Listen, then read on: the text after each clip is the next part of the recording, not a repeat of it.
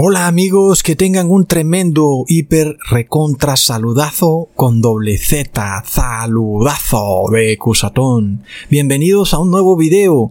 Oremos hoy a nuestro Padre Celestial para que escuche siempre nuestras oraciones y para que estemos siempre en comunión con el Padre y con el Hijo, como está escrito. En nombre de Jesús, amén. Bueno amigos, como saben está muy pero muy al rojo vivo la censura de YouTube. Mi canal alterno Ecusatón Aritmon en Santidad ha sido bloqueado. Y como ustedes saben en este canal pues no estoy subiendo un contenido que luego YouTube lo va a bloquear. Y bueno, como que al fin serán dos semanas sin poder subir videos.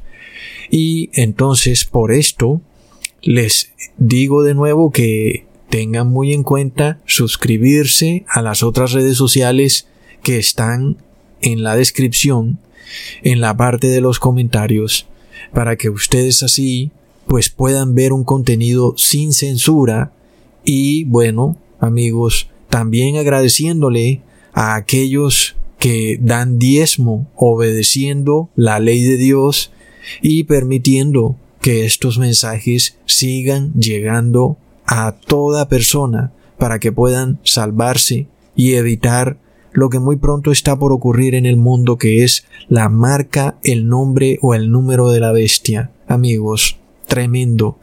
Entonces, bueno, ahí les dejo de nuevo el datico y en este video ha pasado algo tremendo, amigos.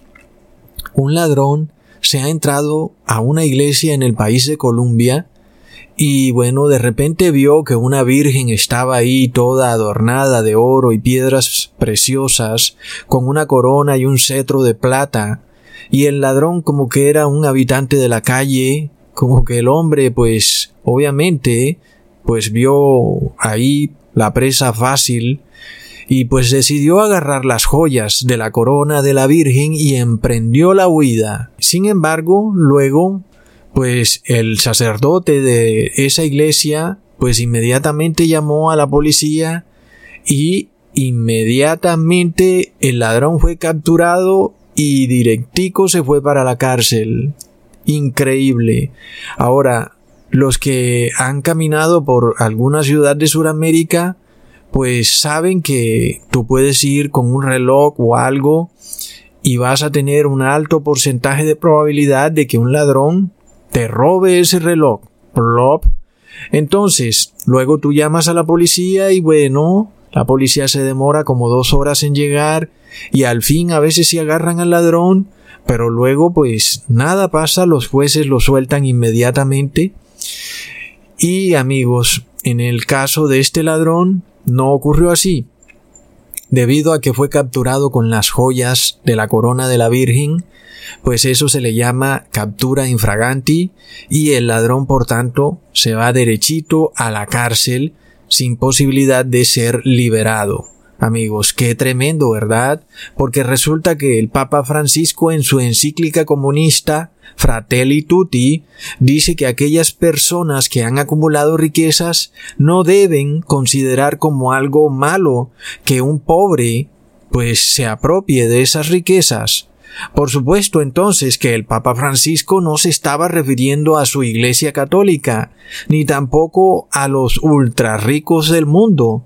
Cuando el Papa Francisco habla de que hay personas que han acumulado riquezas, no se refiere a los ricos, se refiere a personas humildes, pero trabajadoras, que con mucho esfuerzo han ahorrado dinero para comprarse algo. Según el Papa Francisco, esas personas humildes pero trabajadoras tienen que aceptar que un ladrón al que él llama pobre venga y les robe pues lo que han adquirido con tanto esfuerzo. A esto el Papa Francisco lo llama solidaridad. Pero miremos esta hipocresía tan bárbara. Una estatua que ni oye ni ve estaba con una corona de plata y, por supuesto, propiedad de la institución más rica que haya existido en el mundo, la Iglesia Católica, y de repente ese habitante de la calle, pues decidió apropiarse de esa corona de plata que tenía la Virgen, corona que además no fue adquirida con el fruto de un trabajo sino que fue adquirida a través de todas estas empresas que tiene la Iglesia Católica asociada con el Estado. Y resulta entonces que el habitante de la calle pues decidió hacerle caso a esta encíclica Fratelli Tutti del Papa Francisco y pues se apropió de la corona de la Virgen. Y entonces, ¿qué le pasó al ladrón? Pues se fue directo a la cárcel. Y de nuevo, amigos, yo no voy a hacer apología del delito, además que robar es una violación de la ley de Dios. Por supuesto que todo ladrón debe pagar la condena del delito y además no obtendrá su vida eterna a menos que devuelva lo que robó. Por lo cual está muy mal que una persona robe, pero está más mal aún, si eso se puede decir, la tremenda hipocresía de la Iglesia Católica que le pide al ciudadano trabajador que se despoje de lo que honestamente ha adquirido para ayudar al pobre mientras ella misma no está dispuesta a despojarse de todas sus riquezas y tesoros que ha adquirido precisamente despojando a otros de sus propiedades. Miremos lo que dice el Papa Francisco en su encíclica comunista Fratelli Tutti, el valor de la solidaridad. Quiero destacar la solidaridad que como virtud moral y actitud social, fruto de la conversión, personal exige el compromiso de todos aquellos que tienen responsabilidades educativas y formativas. Amigos, recordemos que esta doctrina de repente pasó de decirla el Papa Francisco a hacerse parte de nuestras modernas constituciones. Las personas piensan que estas cosas son idea de los gobernantes. Oh, tengamos solidaridad. ¿Mm? ¿No recuerdan que primero lo dijo el Papa Francisco en esta encíclica? Así que es doctrina social de la Iglesia Católica. Recordemos cómo empezó todo. Fue durante la pandemia que empezó el sonsonete, el adoctrinamiento. Oh, seamos solidarios, tengamos solidaridad. Y es que amigos, todo viene de la encíclica Fratelli Tutti. Amigos, ahora, ¿qué ocurre? El mismo que creó esta doctrina, o que la escribió ahí, porque esto viene de mucho más atrás en la Iglesia Católica, es el mismo que hoy manda a la cárcel a un pobre por robarse una corona de plata de la Virgen. Leamos en el numeral 116. Solidaridad es una palabra que no cae siempre bien. Yo diría que algunas veces la hemos transformado en una mala palabra. No se puede decir pero es una palabra que expresa mucho más que algunos actos de generosidad esporádica. ¡Ay, qué bello el Papa Francisco! tratando de jugársela por la solidaridad, algo que no cae bien, pero él está haciendo todo lo que pueda, inclusive si no cae bien. Mm, pero resulta que cuando un ladrón va a pedir solidaridad a una iglesia, se lo llevan directo a la cárcel Oh, no, amigos. Y resulta que esta doctrina de la solidaridad consiste en que los gobiernos tengan que entregarle un salario mensual vitalicio a personas por no trabajar, solamente porque están pobres y no quieren trabajar o no pueden trabajar, no hay quien les dé un trabajo y por tal motivo el Estado tiene que mantenerlos. Y resulta que ¿de dónde sale ese dinero para mantener a las personas en un salario mensual vitalicio? Pues de las personas que, a pesar de que no tienen trabajo, están dispuestas a hacer lo que sea para conseguir un sustento, así tengan que vender hamburguesas o perros calientes, y bueno, pues son personas que están logrando un sustento diario. Entonces, el Estado le quita impuesto a esas personas que a pesar de no tener un trabajo, pues son vistos por el Estado como pequeños comerciantes y entonces el Estado pues les va a cobrar impuestos porque hay personas pobres que no tienen trabajo y entonces te dicen que tienes que ser solidario. Pero resulta que la solidaridad no es más que la exaltación del parasitismo Por supuesto entonces que la palabra solidaridad no existe en la Biblia, amigos. Es un concepto pervertido inventado por la Iglesia Católica que tiene apariencia de bueno, porque eso sí, tiene apariencia de ser algo muy bueno. Pero ya vemos que cuando le toca directamente a la Iglesia Católica, ella no está dispuesta a despojarse de sus bienes, ni siquiera de una corona de plata que tenían allá arriba, exhibida desde hace 200 años, que no le hacía bien a nadie. Por supuesto, de nuevo no estoy haciendo apología del delito porque está muy mal. Pero miremos esa hipocresía de una iglesia que es rica hasta el punto de tener cosas que no tienen ningún uso, no sirven para nada. Porque una persona que se compra un carro, se lo compra para darle un uso porque lo necesita. Pero para el Papa Francisco, una persona pobre puede robarse algo de ese carro si tiene hambre. Y eso está bien visto por esta doctrina de la solidaridad. Tremendo. Por otro lado, recordamos que la Iglesia Católica tiene más de 250 mil instituciones educativas y 117 millones de acres de tierra en todo el mundo, siendo el tercer mayor poseedor de tierra. Además, también se dice que la Iglesia de Roma tiene solamente en Roma más de cuatro mil apartamentos.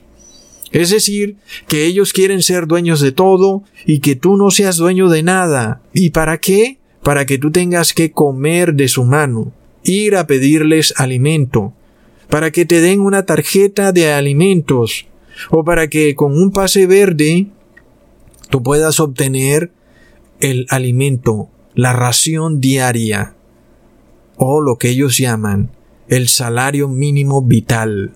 Es una herramienta de esclavización del ser humano. Es simplemente esclavitud moderna.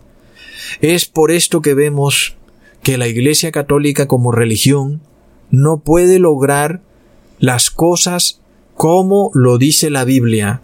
Es decir, la Iglesia de Cristo debe lograr algo a través del Espíritu Santo de Jesús, no a través de el Estado, ni imponiendo a través del Estado doctrinas que esclavizan al hombre, como por ejemplo imponer a través del Estado esta doctrina llamada solidaridad que tiene apariencia de cristianismo, pero que viene del mismo pozo del abismo.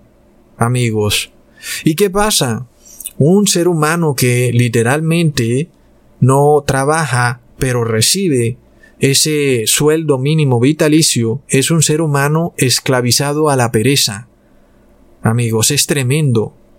Ahora, Miremos lo que dice el numeral 119 de la encíclica comunista y anárquica Fratelli Tutti.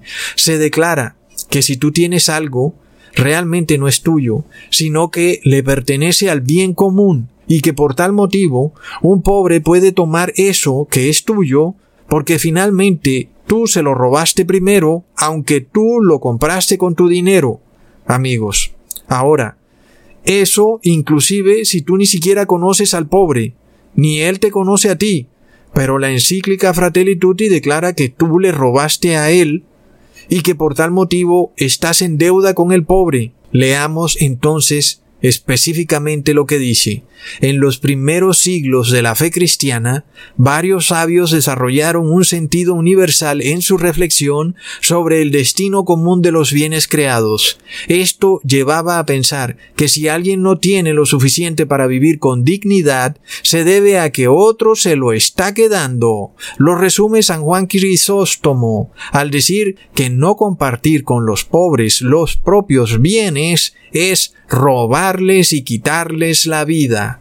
Pero recontra mega plop, un pobre habitante de calles entró a una iglesia en Colombia y pues pidió que compartieran con él esa corona de plata de la Virgen. Y bueno, ya vemos qué le pasó a ese ladrón. Directo a la cárcel se fue, amigos. Otra cosa si hubiera sido donde el pobre se hubiera metido a tu casa a compartir algo que tú tienes, por ejemplo, que tú tengas en el patio una bicicleta. Entonces, la encíclica Fratelli Tutti dice que esa bicicleta realmente no te pertenece, que tú estás obligado a compartirla con el pobre. Por tal motivo, esa bicicleta es del bien común, no es propiamente tuya, y que por tal motivo tú estás obligado a compartir tus bienes con el pobre. Ahora, amigos, recordemos que Jesús dijo que si alguien te quiere robar algo, pues que se lo entregues. Por supuesto, porque te pueden matar, nada más por robarte cualquier cosa. Hay gente que se ha muerto por un celular, lo han matado. Sin embargo, eso no quiere decir que esté bien robar, sigue siendo un delito.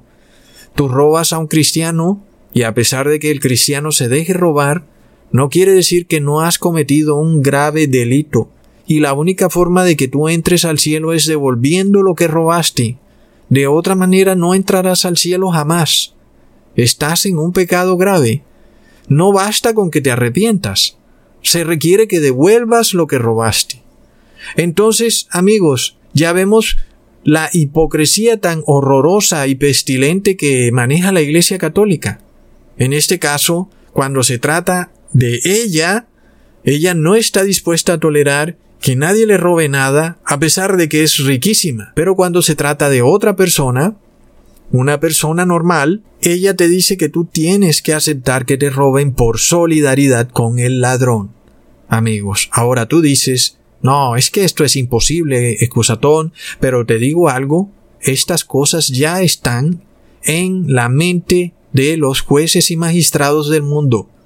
Es por esto que desafortunadamente a ti te roban, tú vas y pones el denuncio y los jueces y magistrados no van a hacer absolutamente nada.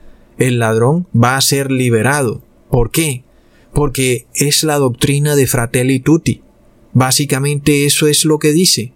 Ahora, a pesar de que esto no es de alguna manera asimilado por el público, estos jueces y magistrados sí lo ponen en acción, porque ellos son reunidos en una misa llamada la Misa Roja, donde la Iglesia Católica los adoctrina y les dice cómo deben actuar frente a los problemas de justicia que hay en el mundo. Para la Iglesia Católica, meter a un ladrón porque te robó el reloj, por ejemplo, en la cárcel, no está bien. Pero, ¿qué pasa cuando la roban a ella? Entonces ahí sí hay problema. Entonces, amigos, qué tremenda hipocresía. Ya vemos por qué nuestra sociedad se desmorona de una manera rotunda. Y es que mientras hayan personas que pretenden vivir la vida sin trabajar, unos recibiendo un sueldo mínimo vitalicio y otros robando, pues se hace imposible que el pequeño grupo de los que pretenden trabajar honestamente logren mantener semejante parranda de parásitos. Amigos, sigamos leyendo. No son nuestros los bienes que tenemos, sino suyos. O también, en palabras de San Gregorio Magno, cuando damos a los pobres las cosas indispensables, no les damos nuestras cosas, sino que les devolvemos lo que es suyo. Oh, no, amigos. Es decir, que si tú tienes un taxi y un pobre te roba el taxi y resulta que el taxi tú sí lo necesitas para tu trabajo, pero la encíclica Fratelli Tutti dice, pero amigo, es que el taxi no es tuyo realmente. La verdad es que el taxi era del pobre. ¡Qué tremendo! Y alguien dirá, no, Ecusatón, pero esto es imposible que sea así.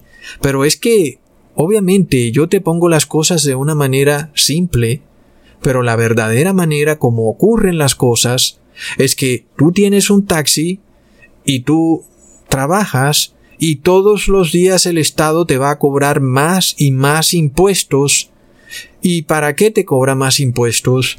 Pues para pagarle un salario mínimo vital a ese supuesto pobre que no quiere trabajar. Y entonces resulta que tú piensas que eres dueño de algo, pero cada vez te llegan más y más impuestos y a la final tienes que vender eso que tú pensabas que era tuyo para pagar los impuestos y esos impuestos luego van a toda esa cantidad de personas que no trabajan. Ahora, por supuesto, yo no estoy haciendo apología a no pagar impuestos, por supuesto que no. Como dice la Biblia, hay que pagarle a todo el que le debamos, sobre todo al que le debemos impuestos, pagarle los impuestos. Pero lo que quiero decir es básicamente que llega un punto en que tú tienes que vender lo que tienes para pagar los impuestos, y así debe ser, pero finalmente va a llegar un punto en que nadie va a ser dueño de nada, porque las personas que son dueñas de algo habrán tenido que venderlo para poder mantener a toda esta cantidad de personas que ahora reciben un salario mínimo vital sin trabajar. Amigos, es terrible. Ahora, recordemos que la Iglesia Católica declara que China es la mejor realizadora de su doctrina social. Sin embargo, ella misma no está dispuesta a aceptar que un pobre tome algo que ella tiene sin usar y que realmente no le beneficia a nadie. Es como quitarle un pelo a un gato. Amigos, sigamos leyendo en el numeral 120. En esta línea recuerdo que la tradición cristiana nunca reconoció como absoluto o intocable el derecho a la propiedad privada y subrayó la función social de cualquier propiedad privada. ¡Wow, amigos! ¡Qué hipocresía, ¿verdad? La propiedad privada tiene una función social. Yo pregunto, ¿qué función social tiene esa corona en la cabeza de la Virgen? Una corona de plata, pura. ¿Qué función social cumple? Amigos, no cumple ninguna función social. Ahí vemos la tremenda hipocresía de la Iglesia Católica. Por un lado, dice que ni siquiera reconoce la propiedad privada, cuando ella misma, cuando le van a robar algo, llama a la policía porque eso es de su propiedad. Pero además, recordemos que la propiedad privada es un derecho natural y divino que está en la Biblia y es otorgado por Dios. Pero la Iglesia Católica te pide que no seas dueño de nada, mientras ella sí quiere ser dueña de todo. Leamos, el derecho a la propiedad privada solo puede ser considerado como un derecho natural secundario y derivado del principio del destino universal de los bienes creados. Tremendo amigos.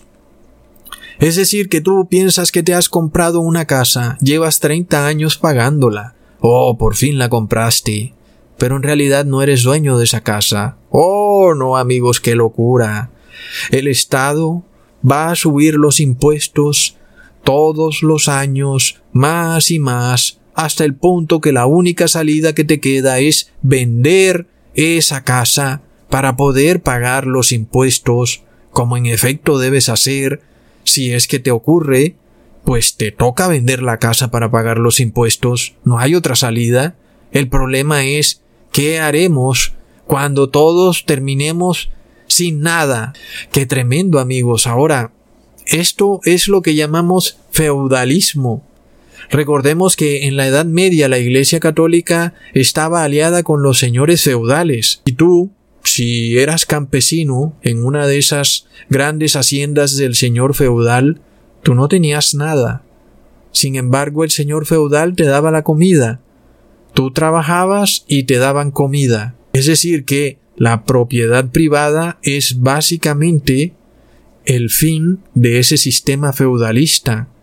Pero ahora la Iglesia Católica, por supuesto, quiere volver al sistema feudalista porque era en ese sistema que ella tenía el poder absoluto. Y hoy vemos esta hipocresía tan tremenda. Ella te dice que tú no puedes tener nada, pero ella es dueña de 250 mil universidades en todo el mundo.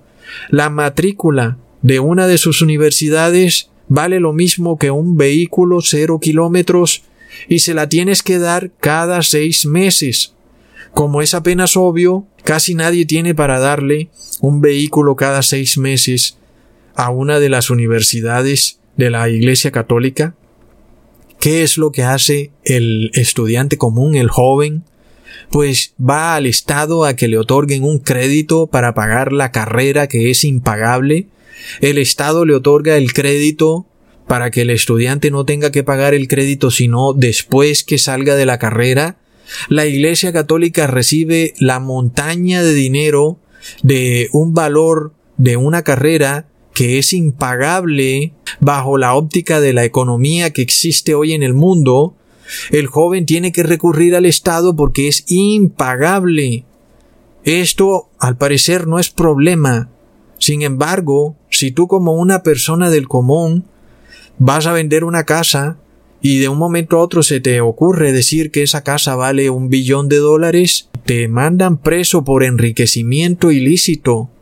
Tú no puedes coger el precio de algo y inflarlo y inflarlo y inflarlo porque van a decir que estás cometiendo un delito. Sin embargo, estas instituciones universitarias de la Iglesia Católica todos los años inflan su precio de matrícula, año tras año, año tras año, sin que haya un año que se lo vuelen.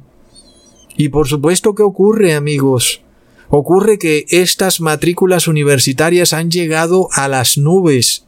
Si decimos que ningún cohete ha pasado la estratosfera, sí podemos decir que una matrícula de la Iglesia Católica de una de sus universidades pasó la estratosfera. Amigos. Entonces, ¿qué ocurre? El joven tiene que ir al Estado, el Estado le da el dinero. Y por supuesto, luego el joven se gradúa y resulta que no hay empleo, no hay trabajo. Entonces, ¿quién pagará ese dinero que el Estado le dio a ese joven para que ese joven se lo pudiera dar a una de las instituciones universitarias de la Iglesia Católica. Pues las personas humildes que trabajan día a día, pero plop, eso si te dejan trabajar, es decir, si no te han declarado no esencial.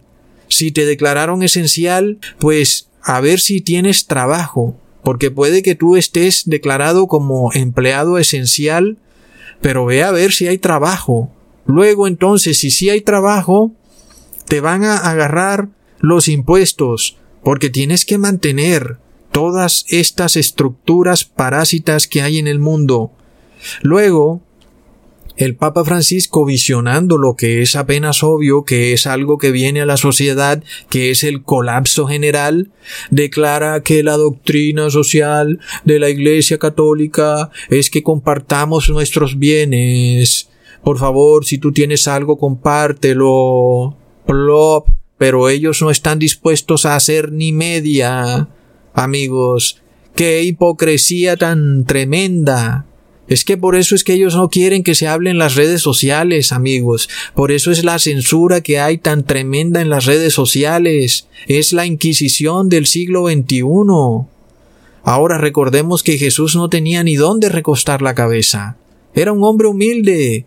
Resulta que, por otro lado, la Virgen María, la supuesta madre de Jesús, es decir, no la que murió, como obviamente ocurrió con María, la madre de Jesús, ella murió como mueren todos los seres humanos, sino la que anda viva, volando por ahí, la que dice la Iglesia Católica que es la Virgen María, esa quiere andar adornada de oro y de piedras preciosas. En la Catedral de Notre Dame tenían a una de esas Vírgenes Marías toda de plata, es decir, una Virgen María de plata pura. Y en el país de Colombia, uno de los países más desiguales del mundo, a pesar de que Sudamérica es un continente casi semicomunista, sin embargo la pobreza no acaba, vemos que la Iglesia Católica tenía en la cabeza de una de estas vírgenes corona y cetro de plata. Y llegó el ladrón, el habitante de la calle, y lo agarró. Y plop, ¿dónde está Fratelli Tutti? Por ningún lado, amigos. Leamos en Apocalipsis capítulo 17 versículo 4. Y la mujer estaba vestida de púrpura y de grana, dorada con oro y adornada de piedras preciosas y de perlas. Tenía un cáliz de oro en su mano lleno de abominaciones y de la suciedad de su fornicación. Oh, no, amigos, ¿a qué fornicación se refiere la Biblia? Esta fornicación de la Iglesia Católica con los gobernantes de la tierra que produce mucho dinerillo. Imagínate tú tener un negocio y que sea el Estado el que te lo financie. ¿Ah? Y es decir, tú le vendes el producto a una persona, pero esa persona no tiene dinero para pagar el producto, sino que el Estado lo paga por ella y luego pues tú te desentiendes del problema y ese problema ya es entre la persona y el Estado y tú pues te llevas el dinerillo al bolsillo derecho, pues claro que es muy rentable, ¿verdad? Sobre todo cuando en Suramérica, porque esto no es un tema de un país, recordemos que Suramérica es el bastión electoral de la Iglesia Católica y recordemos, amigos, que el salario mínimo promedio en Sudamérica es de 300 dólares más o menos y resulta que un semestre en una universidad católica puede estar más o menos en 6 mil dólares. 6 mil dólares por semestre para un continente que tiene como promedio un salario mínimo mensual de 300 dólares. Wow, pues con razón tienen una virgen con una corona de plata, con razón. Antes, de seguro que la corona de oro la escondieron como para que no llamara tanto la atención, amigos. Sin embargo, ya vemos qué tremenda hipocresía. Es decir, si van a ser ricos, por lo menos no anden exigiendo que el resto de las personas tienen que vivir una distopia comunista cuando la Iglesia Católica es al contrario, vive una distopia capitalista. Ella condena el neoliberalismo diciendo que es la culpa del capitalismo salvaje cuando ella hace parte de esas mismas estructuras. Por supuesto amigos, este video no está encaminado a obligar a la Iglesia Católica que venda sus propiedades porque a nosotros no nos interesa nada de eso, pero sí va encaminado a mostrar la hipocresía del ser humano y la hipocresía de los sistemas religiosos, los cuales la Biblia llama Babilonia, la gran ramera del Apocalipsis, una iglesia falsa, vestida de cristiandad, pero que es hipócrita. Hasta pronto amigos.